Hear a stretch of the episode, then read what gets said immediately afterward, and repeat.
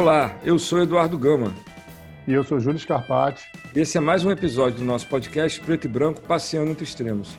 Júlio, a gente tem que começar o episódio de hoje pedindo desculpa ao pessoal que acompanha a gente com maior fidelidade, com maior carinho, que a gente deixou o pessoal no vácuo semana passada, né? Nem avisou e nem colocou episódio nenhum no ar, esqueceu de dizer. Esqueceu não, não teve oportunidade de dizer que a gente teve um probleminha de agenda, de pauta.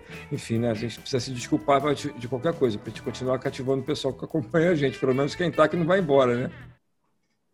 É, eu, tá, eu tô querendo começar o episódio de hoje pedindo desculpa e principalmente explicando, né? Que semana passada foi feriado na segunda-feira, a gente acabou não colocando um episódio no ar e a gente está sempre buscando pautas que sejam relevantes, pautas que sejam interessantes. A gente está vivendo um momento no Brasil que tem muitas pautas em aberto e a gente busca trazer convidados que tenham é, bastante coisa para agregar. A gente estava com dois convidados da semana passada, que os dois, inclusive, apresentaram um pouco de dificuldade de agenda, e um deles é, que é o Oscar Alac, que é reitor do Colégio Pedro II, estava podendo participar com a gente hoje à tarde. E por essa razão, além da gente não ter colocado o episódio no ar na semana passada, na segunda-feira, a gente também não colocou hoje, porque a gente fez muita questão de falar com ele e que ele fosse convidado que ia estar participando do episódio dessa semana. Então, exclusivamente, de maneira extraordinária, essa semana o episódio está indo para o ar terça-feira de manhã e eu tenho certeza que a galera vai curtir muito e vai perceber que valeu a pena esperar. É, Dudu? É isso aí, Júlio. A gente está no momento em que uma das grandes pautas que a gente tem visto na televisão, nas conversas dentro das famílias, com as crianças em casa, são as questões que dizem respeito à suspensão das atividades presenciais na escola, que desde que a pandemia começou, foi uma das primeiras coisas que pararam de, de funcionar da maneira como tradicional, né? com as crianças, os adolescentes e os jovens na escola.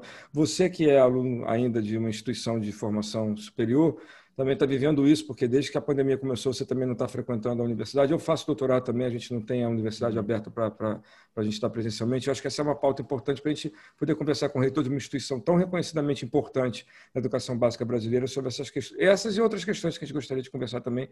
Acho que a pauta é bem hum, propícia, né, João? Então é isso, vou chamar, pedir Oscar, então. É, a gente já estava conversando antes e aprendendo coisas que, que nem é. vieram da pauta, né? Mas, Mas brevemente a gente já estava tendo uma, uma breve aula. É, pois é. Então, eu vou pedir ao professor Escaralac que se apresente, embora a gente já tenha dito quem ele é, que é o professor reitor, magnífico reitor do Colégio Pedro, Pedro II. Então, professor Oscar, se apresenta aí para quem ainda não ouviu. Bem, obrigado. Obrigado ao Eduardo, obrigado ao Júlio.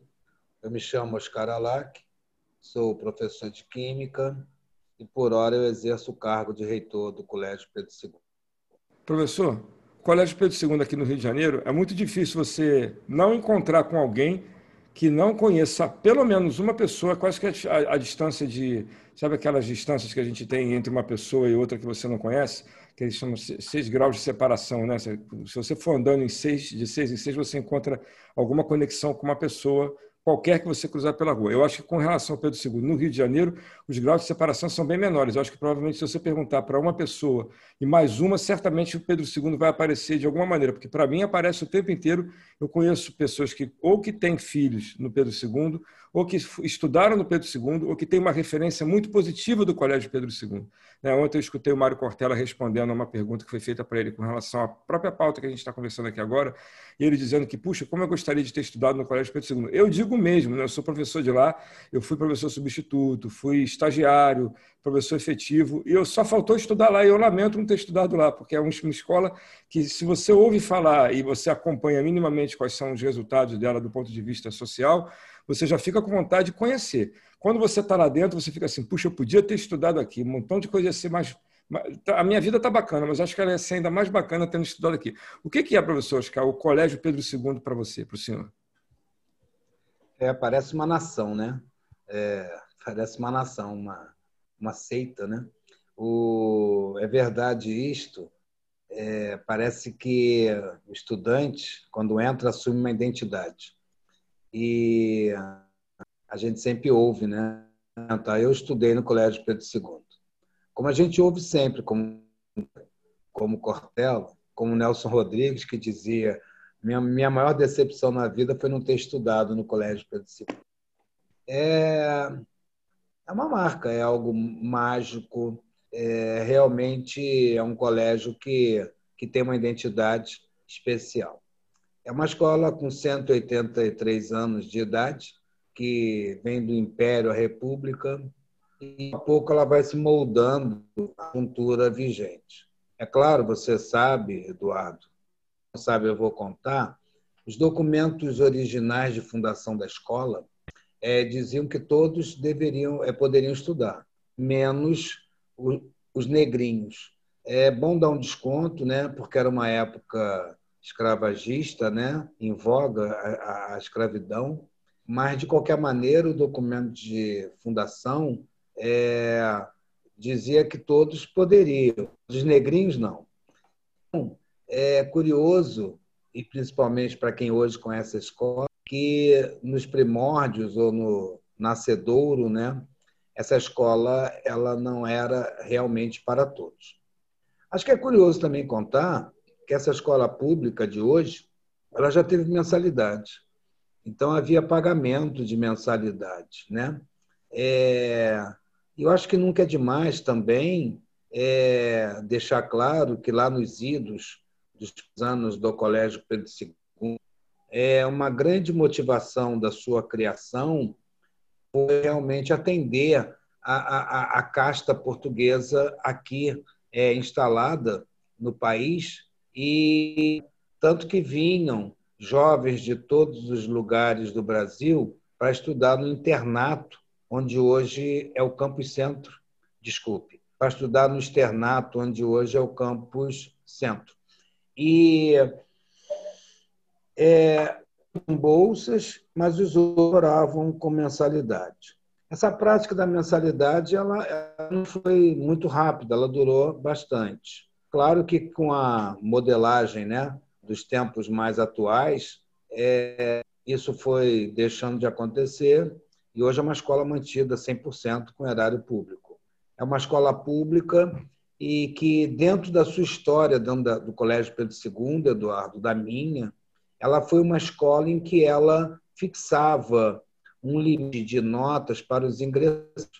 Logicamente, que ao fixar uma nota de corte, é, deixávamos de atender exatamente uma, uma boa parcela da sociedade que realmente precisa de excelência, uma escola de qualidade, como eu tomo a liberdade de dizer a você que é a nossa OE. E também era uma escola que mantinha, há muitos anos, é um termo chamado jubilamento. Me desculpe se o termo for jubilação, eu até hoje não identifiquei o termo correto, estava que com dois anos de repetência, esse estudante seria ligado do colégio. Nos dias atuais, significa dizer que desligar da escola é retirar a escolaridade, oportunidade desse indivíduo prosseguir seus estudos.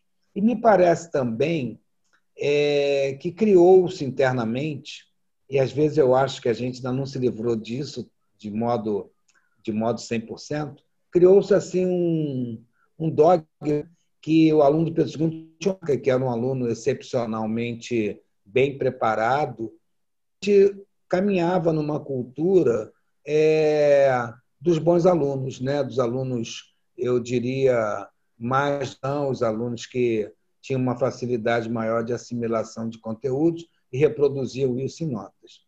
Lógico que eu estou fazendo esse histórico para valorizar o momento atual em que a escola pública, o Colégio Pedro II, se assume como tal e reserva 100% de suas vagas para alunos advindos da escola pública. E você há de convir todos que nos ouvem que isso melhora muito a oportunização para que cada vez mais pessoas não muito afortunadas, é, eu falo isso em termos de renda familiar, possa galgar os bancos de uma escola considerada de excelência, uma escola de qualidade, o que pode projetar esse indivíduo para o futuro.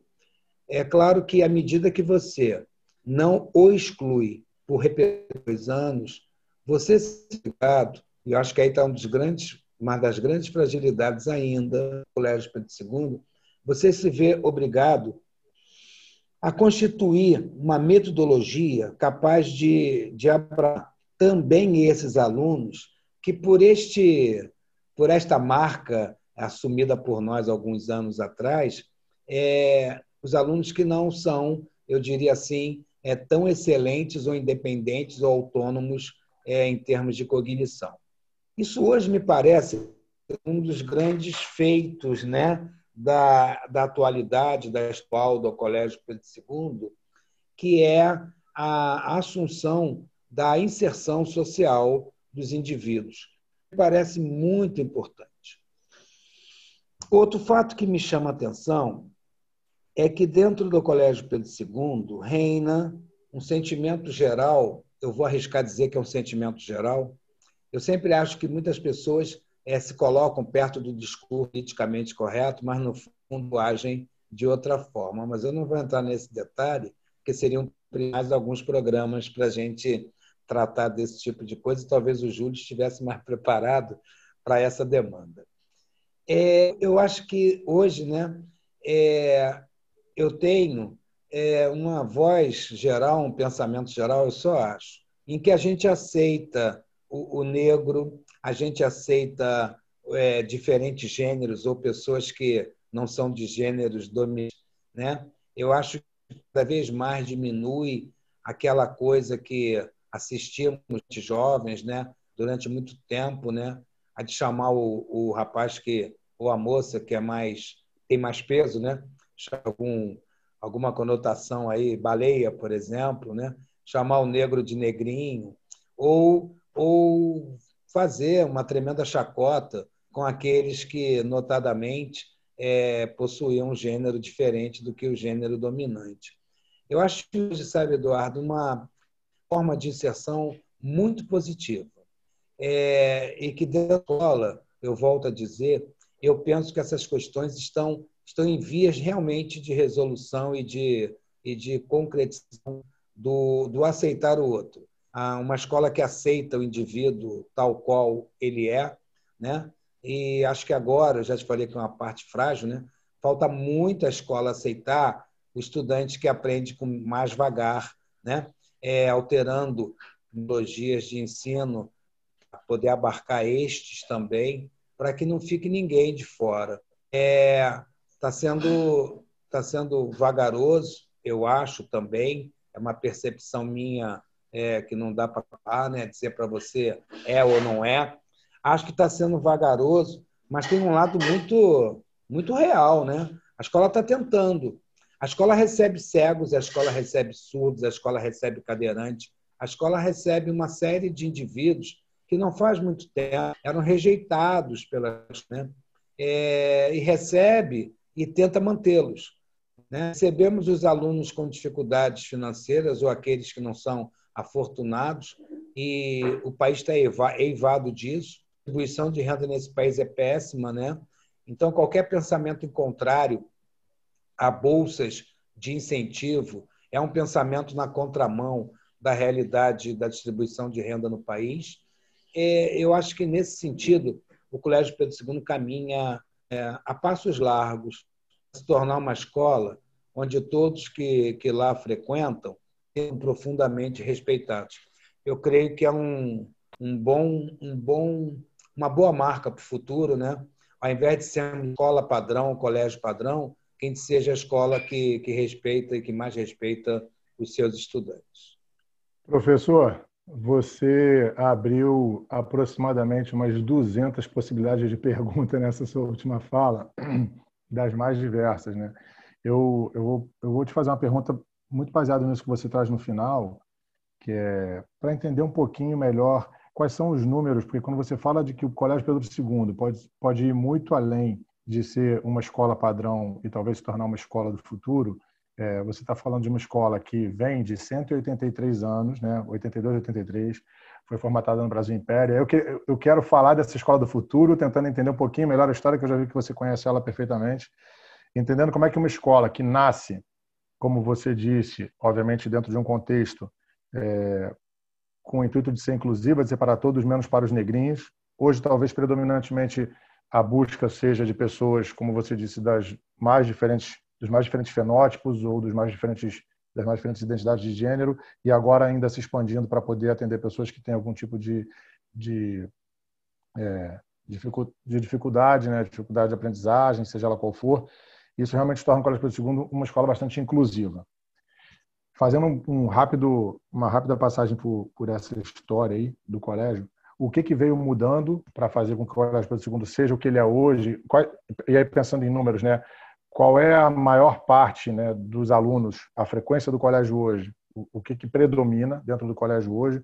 Pessoas de maior classe social, menor classe social, ou algum recorte também é, por fenótipo, se o senhor puder trazer para a gente. E o que, que poderia ser feito, considerando os números que o colégio tem hoje, tanto no que se refere a quais são os tipos, é, as características mais predominantes dos alunos, mas também os professores, a reitoria, as posso usar palavras políticas internas da escola ligadas à educação para lançar ela para esse futuro aí que você está falando no final da tua fala. É... Vou te perguntar, viu, Júlio? Você não economiza das perguntas. Vamos ver se eu conseguia é, Olha que eu estou tentando ser, eu estou tentando ser sucinto porque o Dudu sempre me dá bronca, que eu faço perguntas que falam de muitos temas ao mesmo tempo. Aqui é impossível ah, perguntar. Bronca, não dou bronca não, só dou sugestão. então, Júlio, você pode isso. É, eu vou começar é, por um fato que me chama atenção. Acho que é muito difícil hoje em dia você falar sobre sobre a, a renda é, das pessoas, né? É, eu diria que a escola tem uma mescla é, que se localiza em termos de, de uma classe média baixa, tem, a classe média média tendendo para baixo. Mas, como eu disse no início, Pedro II é uma ideia, quando é uma nação, Pedro II é um desejo, Pedro II. E, e desejo, né, Júlia? A gente não pode nem abrir discussão, mas esse tema, de novo, é seu. Então, é claro que muitas famílias e muitos estudantes têm o desejo de estudar no Pedro II, mesmo é, fazendo parte de uma classe é, econômica mais favorecida. Temos muitos desses estudantes e, e, e realmente é para tê-los. É, na verdade, é para ter todos e todas. A escola pública é isso, ela precisa estar, que ela é pública e recebe todos e todas. É a confessional. A princípio, eu imagino quem, quem se matricula numa escola confessional é, tem o, o, objetivo de fazer um curso no, numa escola confessional. Né? Ninguém se matricula na escola confessional porque simpatizou com o nome da escola. Assim como quem se matricula na escola militar, sobremaneira, tem também como objetivo é, seguir uma, uma escola com um rito é, militar. Então, eu, eu imagino que, em termos de perfil do aluno, a gente tenha, em termos de, de renda familiar, a gente tenha um grande mosaico. Claro que um grande mosaico tendendo para alunos com, com, com menos é, disponibilidade financeira. Isso atualmente é bastante gritante face ao sistema de, que garante 50% de estudantes advindos de escola. Eu não quero aqui, Júlio, fazer nenhuma relação de quem estuda em escola pública tem a renda família baixa, tem a renda família baixa. O que eu quero dizer é que provavelmente, né, quem, quem se matriculou na escola pública se não for por opção, é porque necessita desse serviço social que é pago com os nossos impostos. É, quanto ao perfil é, do fenótipo, também é outra difícil nesse país.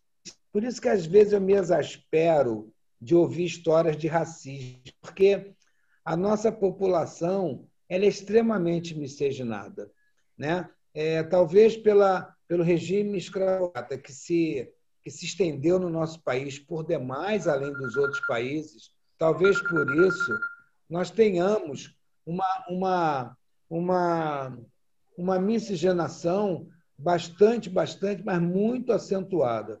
É difícil, né, em termos de fenótipo, hoje, definir quem não é, né? É, como está aí na legislação, eu sou contra, é pardo, não é? é então, em termos de fenótipo, eu tenho dificuldade de, de responder a você, salvo se você quiser uma resposta em termos daqueles que têm direito à cota racial. Né? E aí vem um fato que merece, como você disse, outro programa, porque você sabe, ô Júlio, é, os concursos do segundo eles contam com uma autoseleção. autoseleção do aluno da escola pública, acho que não vai conseguir, é, por motivos óbvios que você pode, pode inferir, né? É, daqueles de, de, de, classe média baixa é, que acredita que não vai conseguir cursar o curso, desculpa a cacofonia, é, às, às suas poucas condições financeiras. E vem o pior: o número de negros ingressantes no colégio é pequeno em relação ao total, mas muito pequeno. Um país como é, ungido né, com sangue escravo, é muito pequeno o número de negros efetivamente que frequentam o Colégio Pedro II. Mas essa verdade, Júlio, na escola, você vai poder observá-la também, digamos, no escritório de advocacia, no escritório de engenharia, e sabe você observa na PUC, onde estudou, estuda. E não precisa ir muito longe, né? Quando vocês forem almoçar ou jantar num restaurante, olhe em volta, desconte o garçom ou o pessoal da Copa e diga quantos brancos e quantos negros estão podendo dispor daquele ambiente. Então, é, as oportunidades ainda não são para todos efetivamente. Claro, Júlio, que esse bate-papo é um, um tanto quanto um fest, né? bate-papo, mas é, é claro que cada coisa dessa que eu estou mencionando tem uma série de desdobramentos do porquê, ou aspecto causal ou conceitual. Mas, de qualquer maneira, voltando à tua pergunta, a nossa escola ela é, ela é uma escola bastante, bastante eclética, tanto em termos de, de alunos e sua procedência social, e aí, só recentemente, eu já te contei a história, né, que isso passou a acontecer. Já uhum. tivemos um pré-domínio, mas um pré-domínio exageradíssimo de alunos brancos e alunos advindo de escolas privadas. Esse ponto é super importante. Esse ponto importante para mim, me é muito caro. E se um dia me couber alguma algum orgulho, né? Eu tento me desprover, mas se couber algum orgulho, o meu orgulho vai ter sido é, contribuir para essa situação sofrer alguma mudança. É, então, a nossa escolha, para responder a você, é uma escola de, de de famílias de classe média, com uma tendência forte para famílias de classe média abaixo. A nossa escola é misturada, e que bom que seja, né? porque o país também o é. Né? A nossa escola ela é uma escola que a sua, o seu momento né, atual é um momento de tentativa de inserir os estudantes é, em termos de condições de igualdade, cumprimento é, de cumprimento do, do, do conteúdo programático e do curso em si. Desculpa se eu, na minha resposta, é uma salada de, de, de assuntos, mas enfim. Eu, só para complementar, agradecer a tua resposta, é, e se você puder só estender um pouquinho, essa questão, trazendo esse histórico que você traz, a realidade atual e as razões pelas quais essa realidade se dá, que você está trazendo para a gente, é, eu acho que a minha pergunta estava se concentrando também em entender isso, né, como era, como tem sido, você trouxe várias causas, possíveis causas do motivo pelo qual é do jeito que é hoje a miscigenação dentro da escola, e como que você imagina isso no futuro? Porque você falou no final da tua fala anterior que você acredita que a escola Pedro II pode ser uma escola que está se lançando ao futuro, né, como como algo que vai atuar de forma diferente. Então, só para se você quiser complementar a tua resposta, entender dentro desse contexto que você descreve, como que você enxerga isso no médio e longo prazo. Só que quem nos ouve não entenda, né, que o reitor atual formulando algum tipo de, de culpabilidade naqueles que por antes passaram. É, eu entendo que toda essa trajetória, de modo sintético que eu trago, ocorreu é, fundamentalmente em função da conjuntura vivida naquela época. Né? É, no tempo do colégio padrão, temos explicações. Havia poucas escolas, né? ou melhor, poucas faculdades e poucas universidades. Então, os currículos do Pedro eram utilizados pelo Brasil inteiro como, como modelo. Por isso que surge o nome, o nome, não, o termo padrão, né? Por ele ser usado como modelo em várias inserções que ele fez na pedagogia e na didática e nas ciências e nas letras. É, eu acho que resta ainda a, a, a, a, a né, assumida por uma série de pessoas de que é a escola pública de hoje, o Colégio Pedro II, ela deva ser uma escola para aqueles que têm é, as melhores condições intelectuais. Para mim, esse é o maior ponto de discórdia que eu tenho hoje, é, considerando o que se fala e o que se faz. Na minha opinião, a gente ainda fala é, de modo uníssono nesse sentido, mas acredito que ainda façamos. A nossa prática ainda é prática que exclui. É, eu, por exemplo, tenho, tenho uma queixa muito grande, consegui resolver, por mais que eu provocasse, não resolver com, com uma caneta fazendo um documento, mas resolver através de uma metanoia. Eu tenho, eu tenho essa, essa dívida comigo, eu ainda tenho dois anos de mandato, tomara eu fazer com que a minha escola diferencie o que é medida do que é avaliação. E aí mora um dos principais motivos da minha fala e talvez da sua pergunta. É, no momento que você não consegue diferenciar o que é medida do que é avaliação, você acaba, na avaliação, cometendo algumas injustiças, quando você apenas ou, ou, ou maciçamente considera é, resultados obtidos é, pontualmente. Né? É como se fossem derivados, né? É como se a gente não fizesse a integração desses pontos, na minha opinião, certo, Júlio? Então, eu considero hoje um colégio que avança, como eu disse, a passos largos, para ser uma escola conhecida como uma escola que respeita o seu estudante, respeita profundamente. É uma escola que procura inserir os indivíduos, independente da história que eles tragam, mas é, ainda carecemos nos livrar desse estigma, né? Que quem estuda no Pedro II tem excelente e para isso que nós devemos trabalhar. Eu acho que seria uma grande contribuição social trabalhasse na formação cidadã do indivíduo, de mentes mais sadias, através de princípios fundamentais e, claro, que aliado a tudo isso, um saber né? um saber diferenciado. E quem dá conta desse saber é o corpo docente. Eu não sei se você sabe, Júlio, o nosso docente ele é digno de uma universidade pública de excelência. É, o percentual de doutores e mestres é altíssimo, mas muito alto mesmo. Né? É, isso porque haja uma garantia da excelência do ensino. Só falta mesmo é que todos nós possamos entender que muitas das vezes o sucesso do estudante ele não se dá por um por uma por uma por uma via, né, obtida no caminho.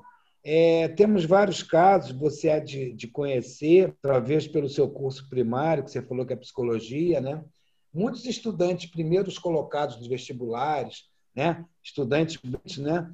É, na sua vida de relação, na sua vida profissional não conseguiram se destacar. Né? E às vezes aquele né, final de, de turma, né, aquele que sentava mais para o final da sala, aquele mais inibido, ele se ouve melhor na condução da sua de relação. Portanto, dizer que isso tudo é muito é muito relativo, né? A gente hierarquizar apenas o conhecimento obtido pontualmente em algum momento. Eu chamo isso de medida, né? Elemento de uma avaliação mais, mais apurada, né? É, uma dedicação maior a isso, já que a avaliação é a culminância de todo esse processo. Novamente, eu peço desculpa a você, eu estou muito cansado, eu posso estar enrolando as respostas todas ou confundindo, mas estou fazendo com maior vontade de, de exprimir Tá, não, tá, acho que está dando para acompanhar tá, direitinho. Está enriquecendo, está enriquecendo a resposta. Obrigado. Professor, deixa eu aproveitar que o senhor falou aí da, dos nossos números em termos de formação. Para quem não conhece o colégio, para quem, né, enfim, é, tem gente que está escutando o nosso podcast que não é do Rio de Janeiro, né, e não tem talvez não tenha ouvido falar do colégio, né? mas só para ter uma noção em números, só para ajudar a entender a dimensão do colégio, hoje ele se encontra em oito bairros ou municípios do Rio. Né? A gente tem é, a gente tem campos no centro, São Cristóvão, Engenho Novo, Niterói, Realengo, Caxias, o Maitá, é, Tijuca.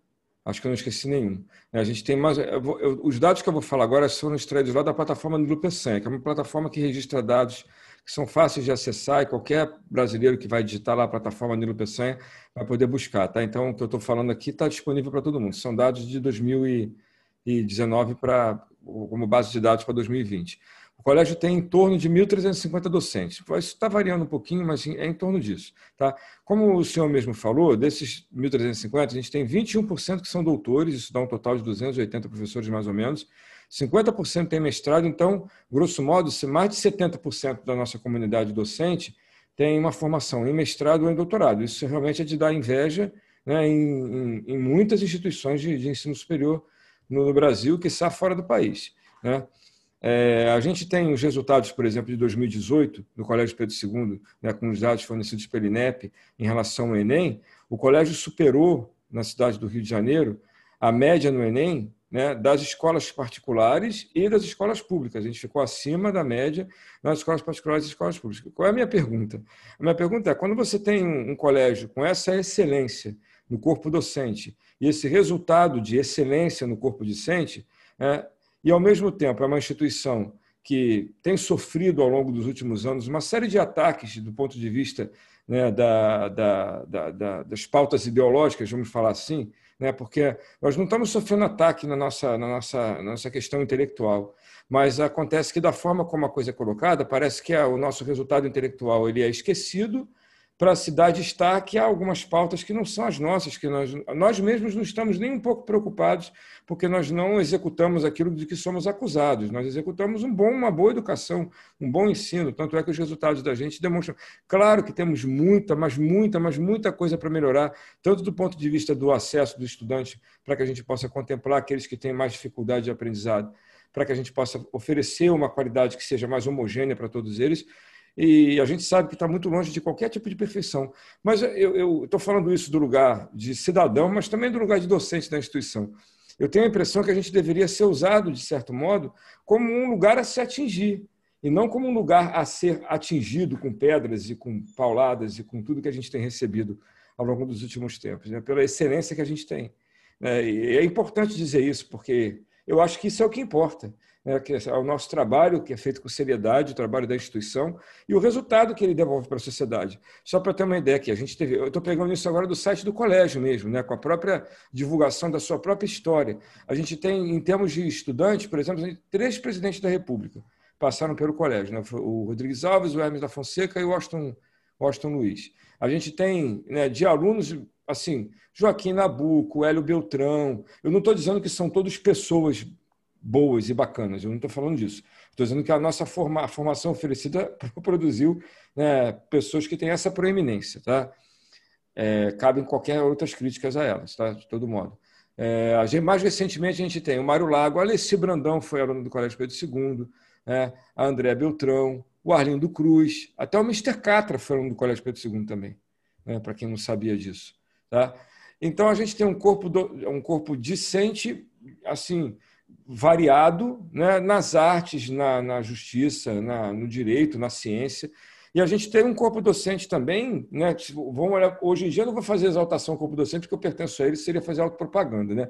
Mas eu quero falar de quem já passou por lá. A gente já teve o Aurélio Buarque de Holanda, já foi professor da instituição, o Euclides da Cunha, o Manuel Bandeira, o, o Vila Lobos foi professor do Colégio Pedro II. Então, assim, professor, a minha, a minha questão é o, o que, que é preciso mais a gente é, fazer do ponto de vista da nossa divulgação como instituição, ou, ou da, da, nossa, da nossa colocação na sociedade, para que a gente possa deixar bem visível que, o que a gente consegue produzir, o que a gente consegue fazer e o cuidado que a gente tem para fazer o que faz. Eu acho que alguns ataques que sofremos e alguns que sofrendo é exatamente face à, à excelência da instituição. Não haveria nenhum apelo publicitário, midiático, né, o, o Eduardo? Se você fizesse isto com uma escola, tomara que não exista o um município, lá de São João da Minha Volta. É, se tiver um município, que os munícipes me desculpem. Não há nenhum sentido em fazer de coisa com uma escola, é, enfim, é, que não tem expressão.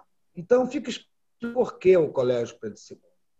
É claro que é, algumas políticas de condução da escola elas, elas contam né, com o, a conjuntura que vivemos. Isso é um segundo fator.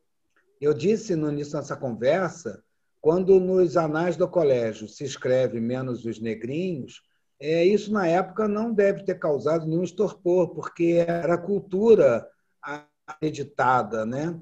É, enfim, é, eu vejo como problema esses ataques. Eu acho que a, a verdade né, ela, é sobre o colégio, ela tem a cada um desses, desse, dessas, desses ex-alunos e alunos e suas famílias que estudaram aqui ou que estudam aqui. O problema talvez se resida na própria forma de você formular a pergunta, né? É, você vai falar sobre você cita nomes de destaque. Não estou lhe culpando, não. Dizendo que é, a gente não pode mais é, trabalhar, eu creio, só pensando é, naqueles que obtêm sucesso, não é? é? A gente precisa ter um momento qualquer, um olhar mais profundo, mais cuidadoso sobre aquele número de alunos que se evadiram da escola. Apesar de não ter mais jubilamento ou jubilação, é, eles próprios se acionam, como no concurso de seleção, em que a pessoa pensa, bom, eu não vou ver, porque eu não vou conseguir passar mesmo. É, precisamos nos debruçar, e essa pergunta o Júlio me fez, qual é o percentual de negros é, que são reprovados percentualmente em relação ao percentual de brancos? Eu, claro, é claro que eu sei é, que a procedência do estudante pode acarretar uma deficiência intelectual, mas acho que isso cabe à escola, fazer com que todos tenham um patamar cognitivo.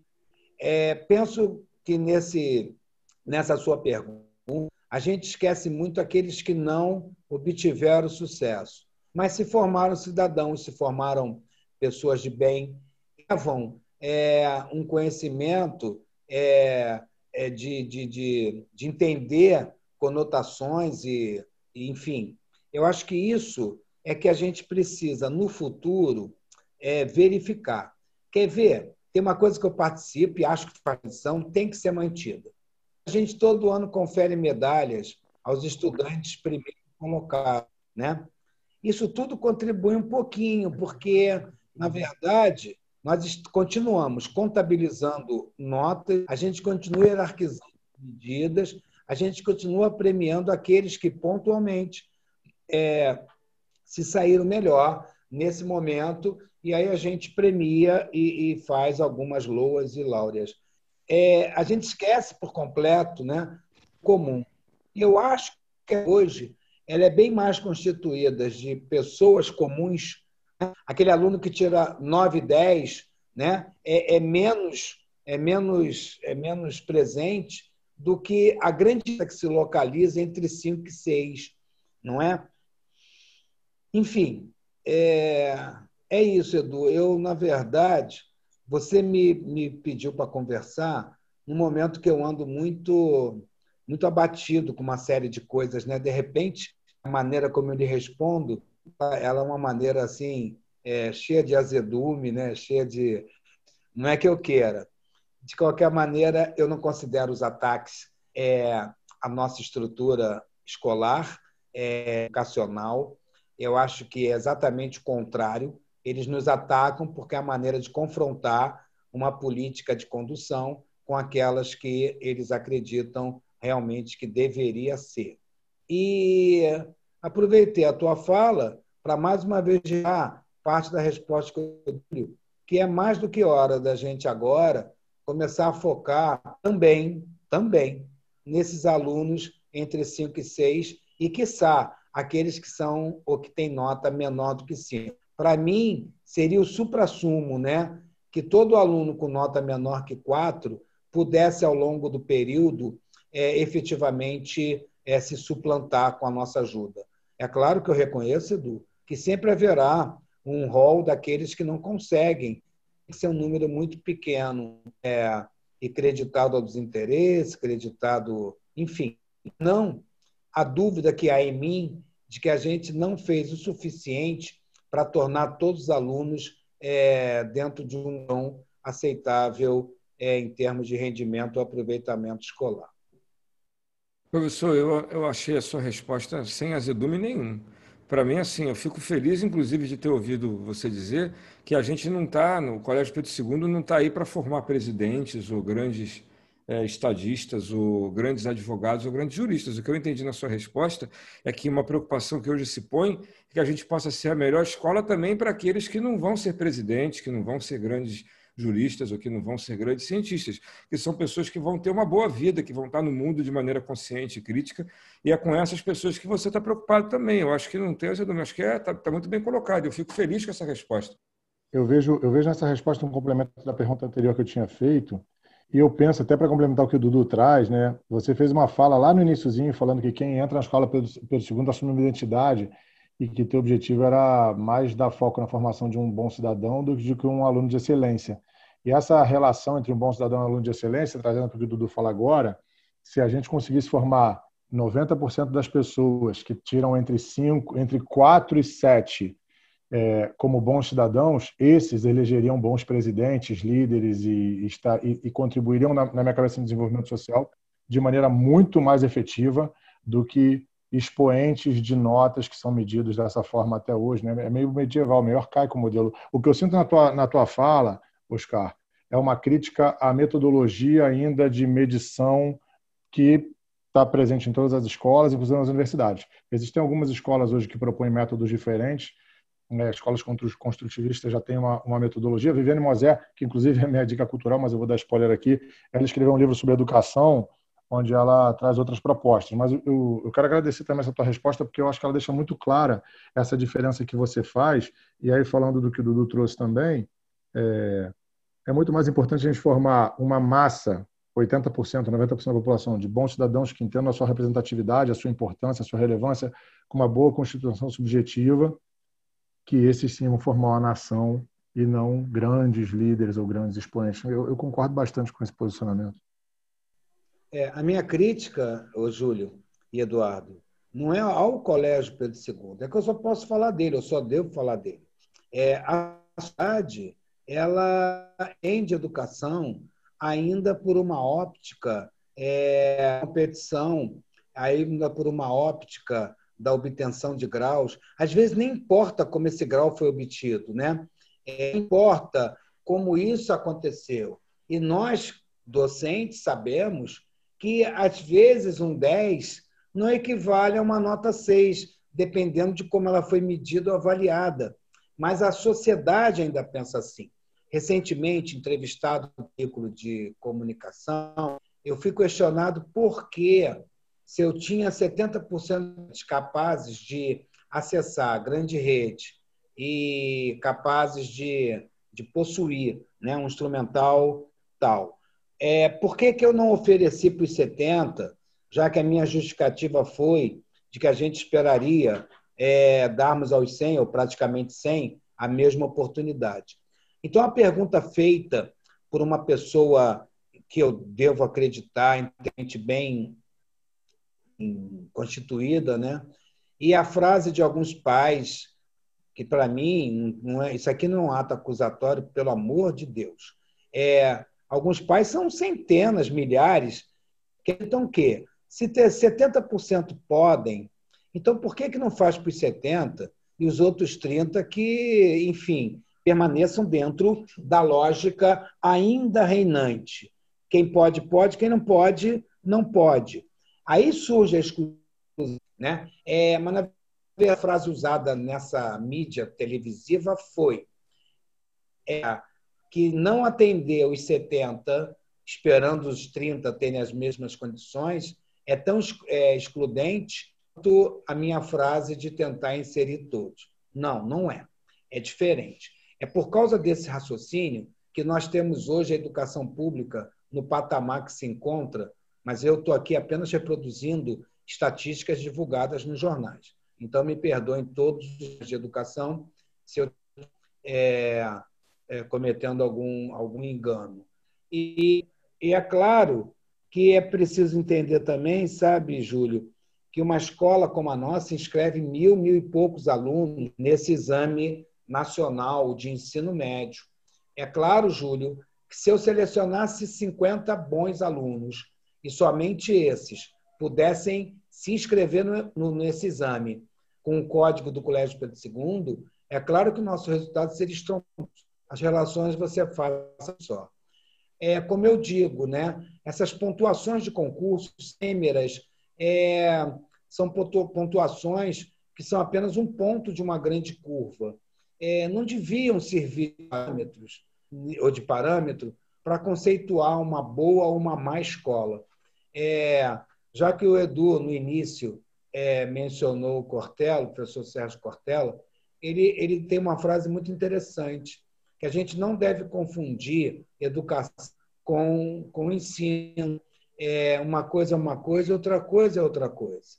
Então, é haver ensino dessa maneira é, que hoje se propaga com ensino remoto e etc. É capaz, mas educação não, jamais. Jamais, porque envolve uma série de outros aspectos é, tão preciosos é, que não podemos abrir mão delas. Maravilhoso, bom te ouvir, bom te ouvir falar, Oscar. E, como sempre, abre algumas pautas de pergunta, mas eu imagino que a gente já esteja caminhando para o final, por causa do horário. Então, eu vou meter mais uma perguntinha aqui, relativa a essa tua última fala mesmo, é, pensando nessa diferenciação de educação e ensino, em tudo que você vai estar trazendo, que dá a sensação de que você entende que o processo de educação está atendendo a uma lógica meio que de mercado, né? quando a gente pontua um aluno baseado numa prova ou numa metodologia muito específica e eventualmente nem entendendo de que forma ele atingiu aquela nota e diferencia pessoas a partir disso e oportuniza os que se diferenciaram a partir de uma régua que foi criada artificialmente, a gente talvez esteja é, aumentando e perpetuando é, modelos de, de desigualdade no nosso contexto. Eu acho essa crítica super pertinente e concordo bastante com ela. É, e aí a minha dúvida, você que está à frente do Colégio Pedro II, que, como todo mundo sabe, pelo menos quem já escutou a gente até aqui, é uma instituição renomada e que funciona muito bem no que se refere à educação e ensino, é, você acredita que existe uma solução viável que seja verdadeiramente execuível? Porque a maioria dos nossos ouvintes e a maioria das pessoas em geral está tão desacreditado por achar que não tem como resolver questões que estão dadas, e eventualmente tem. A gente teve um episódio falando sobre gravidez na adolescência, é, e ela trouxe soluções muito simples de prevenção à gravidez. E quando a gente fazia uma conta de quanto custava uma gravidez de uma adolescente para o próprio Estado e quanto que custava a prevenção da gravidez, era muito mais barato criar programas de prevenção. Então, considerando esse mesmo contexto, é, na verdade, considerando o nosso contexto aqui falando sobre educação, é viável dar uma solução que seja mais inclusiva e que talvez torne o modelo, crie um modelo menos competitivo, mas que seja possível formar cidadãos a partir disso? o tempo. É, não se modifica dessa forma a metanoia, o pensamento, o procedimento, o modo de agir, toda uma sociedade. É, é o tempo, é, com experiências, talvez, como a do Pedro II e várias outras instituições, quero crer. É, qualquer um de nós três estamos aqui participando dessa, desse programa, nós somos capazes de acessar a grande rede e entender como é que a gente pode realizar uma tarefa de instalação de um programa, por exemplo, que eu jamais faço essa ajuda. A gente entender como é que a gente pode furar uma parede sem quebrar tudo e pendurar um quadro. É, a gente pode entender como fazer um bolo, fazer um, enfim, uma série de outras coisas. O nome disso é instrução.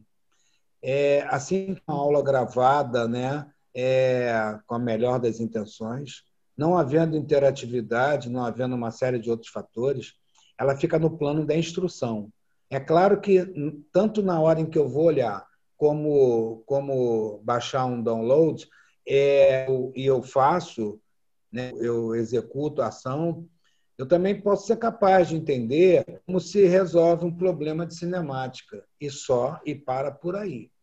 Se, claro, eu modificar a forma de questionamento, modelo de cinemática, envolvendo a conotação de formação do texto é, da pergunta. Né? Se eu modificar unidades, Se eu criar uma outra situação que fuja daquela para a qual eu fui instruído, pode ser que eu não saiba mais a partir daí. Isso chama-se desenvolvimento do pensamento. É preciso que haja desenvolvimento do pensamento para que você proceda é, interpretando, raciocinando, elaborando soluções, elucidando para problemas. É, senão, seremos todos repetidores de verdade já feita, já dita, é, executando uma mesma resolução sempre para a mesma coisa. Eu, eu acho que uma mudança é, nesse sentido, se é que ele é eu no momento acho que sim, vai ocorrer é, é, num tempo curto, ela vai ocorrer ao longo de um tempo. Nós é, nos habituamos muito né, a, ao aspecto conteúdo. Nós somos presos, amarrados, atados a currículos. É, eu, às vezes, vejo né, muitas aulas de química serem dadas como eu dei no passado, e bote passado nisso. Não é possível que no século XXI, quase meados, é, é, repita aquilo que foi feita na metade do século passado. Deve ter havido uma, uma nova, uma inovação na metodologia. Né? É, eu me ressinto muito ainda de que não estejamos abertos, por exemplo, a resolver na escola uma série de situações que todos os dias a sociedade discute. Usando como tela o último programa de vocês, eu acho que é, a escola viria muito bem desde que nós tivéssemos disciplinas de formação cidadã para esse tipo de situação. Penso, sem querer entrar na seara do programa anterior, que raras são as meninas de 12, 13, 11, 14 é, que desejam uma gravidez nessa idade. É raro isso. Certamente isso aconteceu por uma desinformação muito grande. É, não vou entrar no aspecto do aborto, porque eu tenho convicções é, outras, né? Talvez vão travescar a minha, a minha reflexão.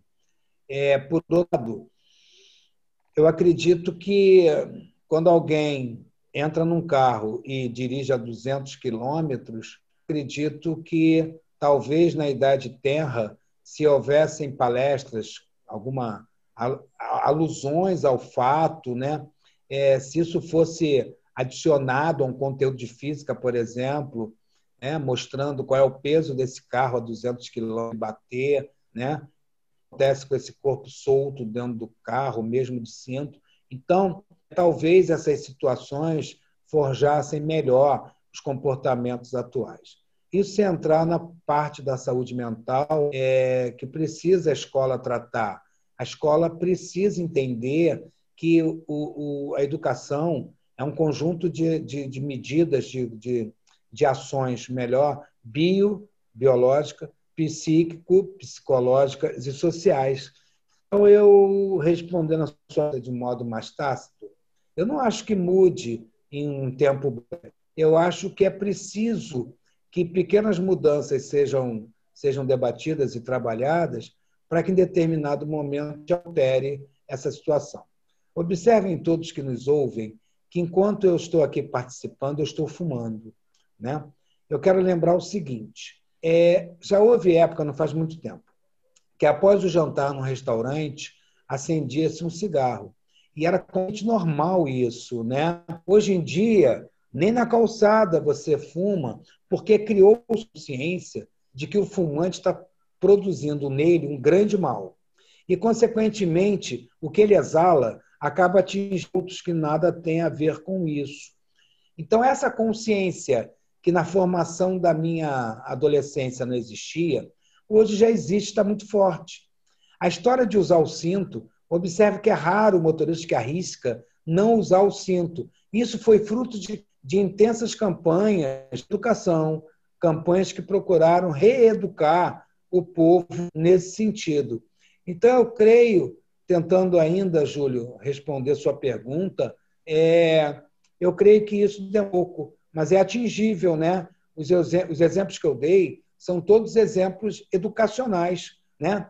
É, sobre o mal que você faz à sua saúde e à saúde dos outros, ingerindo esse essa infinidade de substâncias químicas nesse vício do tabagismo que é pernicioso, a, a índole né, de, de ultrapassar a ciência física do carro imprimindo 200 km por hora e vários outros exemplos que podíamos aqui é, enumerar. Então, eu creio que demora um pouco, mas acho que tem luz. No... Acho não. Há luz no fim do túnel e os que creem devem continuar acreditando e trabalhando para que gerações futuras possam usufruir de uma escola que realmente forme para a vida e, e, e dê ao cidadão a missão de ser, de ser, né? Porque não há nenhum outro elevador social que eu conheça ter os bancos escolares. Obrigado, Júlio. Eu que agradeço a resposta. Bom ouvir tua resposta animada aí no final sobre o prognóstico do futuro da educação no Brasil. Muito bom, de verdade. Professor Oscar, vou fazer a última pergunta para a gente poder encaminhar para o finalzinho, porque eu sei que o senhor está cansado mesmo. Essa é a última de verdade, tá? É, eu já vi já uma ou duas reportagens suas na televisão falando, dando resposta a essa questão do colégio estar né, tá ainda com atividades presenciais suspensas para os estudantes. Né? E o colégio tem feito um esforço hercúleo para poder dar conta de oferecer as atividades remotas que devem se iniciar agora em setembro de uma forma é, coerente, de uma forma organizada, de uma forma planejada, de uma forma inclusiva. Né? Então, eu queria que senhor aproveitasse esse último pedacinho que a gente tem aqui do, do, do episódio para falar sobre esses esforços e quais são as nossas expectativas de a gente poder, poder pelo menos, né, de alguma maneira, oferecer alguma coisa que seja acessível, que seja é, executável e que possibilite para os estudantes um mínimo de acolhimento emocional que seja nesse momento de pandemia que a gente sabe que está fazendo né, causando uma perturbação de toda a natureza para as famílias e para os estudantes. Bem, por sorte, foi publicada uma lei de número 14040 que faculta nós todos, dirigentes, a realizarmos de uma maneira mais convicta né, aquilo que esse ano não foi realizado. Eu, de minha parte, devo pensar aqui, apesar de preparado para os contraditórios, que eu não creio que nenhuma atividade remota é, que não seja interativa, planejada, com uma preparação do estudante, preparação prévia do docente, e que, dependendo da faixa biológica, possa ser aplicada, eu não, eu não acredito que, não sendo assim, é, isso tenha algum efeito prático. Eu estou calcando toda a minha, a minha ação na possibilidade, tomara que sim, tomara que seja possível, de ano que vem, os alunos aquilo que a lei faculta, ou seja, 800 horas presenciais é, com atividades remotas, é, voltando o cenário é, educacional, né? E durante esse período que resta para o final de 2020, que a gente, como você disse, a gente prepare esse retorno, que a gente apresente atividade de cognição, conhecimento, junto cumprimento dessas pessoas que há tanto tempo deixaram o convívio. É, na verdade, o que eu penso, Eduardo, é que nós não produzimos a pandemia, né? Ela se instalando, não está resolvida ainda. Não podemos, acho que eu li isso hoje de manhã. A gente não pode, porque a praia está cheia, porque o shopping está cheio, porque sei lá o que está cheio, a gente não pode falar, bom, se está todo mundo indo à praia, se está todo mundo indo ao shopping, por que, que não vai todo mundo para a escola? Porque a escola a gente tem como é, adiar essa aglomeração. Nenhum de nós sabe, nenhum de nós pode aventar, mas a ciência alerta que é possível vir uma, uma, um período de recontaminação. A vacina que estava bem adiantada, por notícias, né, ela, ela volta é, para a fase anterior porque ela demonstrou efeitos colaterais. Isso nos afasta mais ainda de uma imunização é, da população, que já não seria, porque a gente não consegue nem vacinar para sarampo todo mundo, tem família que se nega a vacinar. Né? Então, é, o futuro é muito incerto nesse momento, mas uma é certa.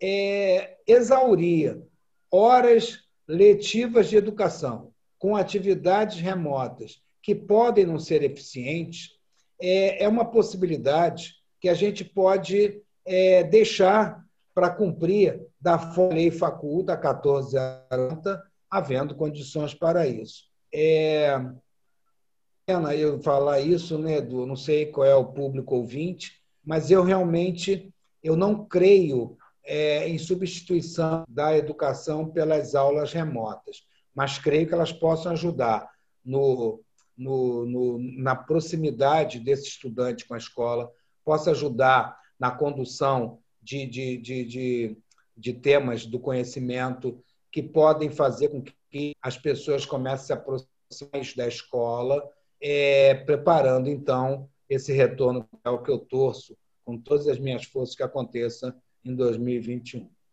Oscar, a gente quer agradecer muito, né? Finalzinho do programa, todo episódio a gente pede para quem está aqui acompanhando a gente para dar uma dica de alguma coisa, de um livro, de um filme, de um seriado, de um programa, de alguma coisa que assistiu, que assistiu ou tem saudade, né?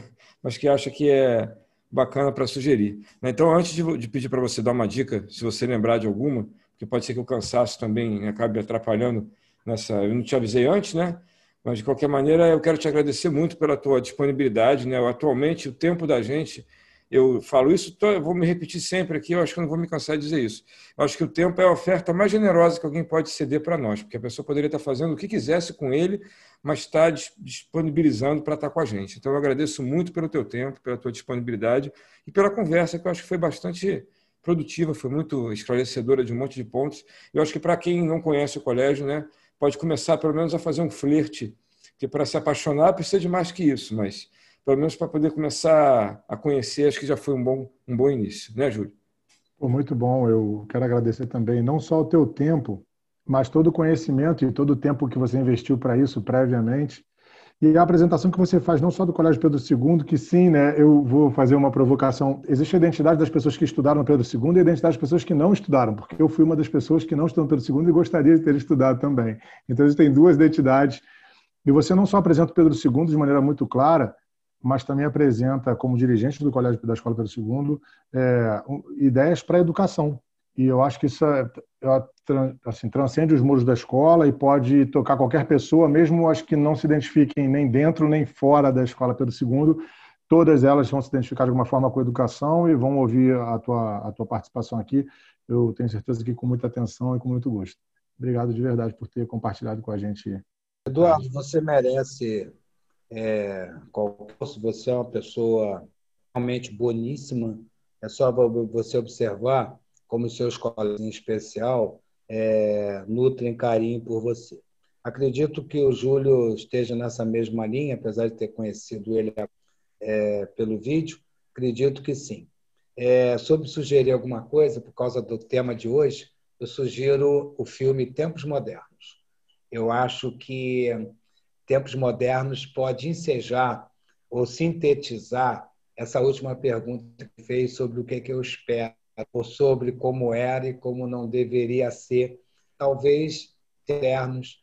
É bom que é mudo, né? É, preciso ter atenção para entender os detalhes, mas e a trilha sonora é também. Então eu, se tem, se a sugestão indicar, eu indico alguma coisa que vai levar uma reflexão sobre esse momento atual da nossa educação, tempos modernos. Obrigado. Júlio, obrigado, Oscar. Júlio que, você sugere para nós? Bom, eu já dei um spoiler da minha sugestão de hoje, que é um livro que eu ganhei da minha mãe. Minha mãe é aluna da Viviane Mosé, né? fã da Viviane, virou também amiga dela depois. E o livro da Viviane que fala sobre educação é de 2013, chama A Escola e os Desafios Contemporâneos. Ela lançou em 2013 e lá ela falava sobre a inserção das novas tecnologias na vida cotidiana e os desafios que a escola contemporânea tem em função disso. Eu tenho certeza que hoje a visão dela deve estar dando 1.500 cambalhotas, porque a Viviane é pessoa que é muito reflexiva, mas esse livro traz muitas propostas, é, não de, de substituir a escola presencial por uma escola tecnológica, mas sim de fazer uso né, das tecnologias dentro da escola. É, ela fala do aluno como pesquisador orientado pelo professor. Então é um livro que vale muito a pena é, ler. Eu ganhei isso alguns anos atrás e, e sou feliz de poder indicar aqui agora. A minha dica de hoje é um seriado que tem no Amazon Prime, já tem um tempinho que ele foi produzido, já está na quarta temporada, chama O Homem no Castelo Alto, The Man in the High Castle. É, ele conta a história de, uma, de um mundo como o nosso, um planeta Terra alternativo, em que a, a Alemanha e os japoneses venceram a, a Segunda Guerra Mundial e separaram o planeta em, em dois grandes blocos de dominação. Né? Um, é, o, o Reich nazista domina tudo e os japoneses uma outra parte. E ele é muito interessante porque ele mostra onde é que a gente, como é que a nossa sociedade pode ser, não só é, se a Alemanha tivesse ganhado a guerra, né? Como é que ela poderia ser? Poderia ser nada daquilo que está mostrado no filme, né? Mas como é que a gente pode chegar numa sociedade é, autoritária e, enfim, né, em que as liberdades não, não têm nenhuma garantia e eles começam a receber é um seriado de ficção científica, por incrível que pareça, né? Ele, as pessoas começam a receber filmes de uma outra terra em que aconteceu como a nossa, né? Em que a, a não sei se a nossa está muito melhor que a deles, mas de qualquer maneira, pelo menos na nossa a, a Segunda Guerra teve uma, um outro rumo do que aquela história lá é contada. Eles começam a alimentar uma esperança que não existia mais porque eles descobrem que existem outras possibilidades de realidade e sonham com essa realidade e se alimentam da possibilidade da esperança. Né? A esperança é manifestada por filmes que mostram alguma coisa muito diferente daquilo que eles estão vivendo, que é uma ausência de liberdade total. Então, acho que também é bem oportuno para os tempos que a gente está vivendo. Então, Oscar, mais uma vez, muito obrigado pelo seu carinho, pela sua presença aqui. Tá bom? E a gente continua se encontrando, porque atualmente a gente tem feito tanta reunião que eu estou vendo o Oscar mais do que a minha mãe, né? mais uma vez, Oscar. Um beijo. Tchau para vocês. Obrigado, tá? Tchau, tchau. Oscar, muito obrigado. Um abraço.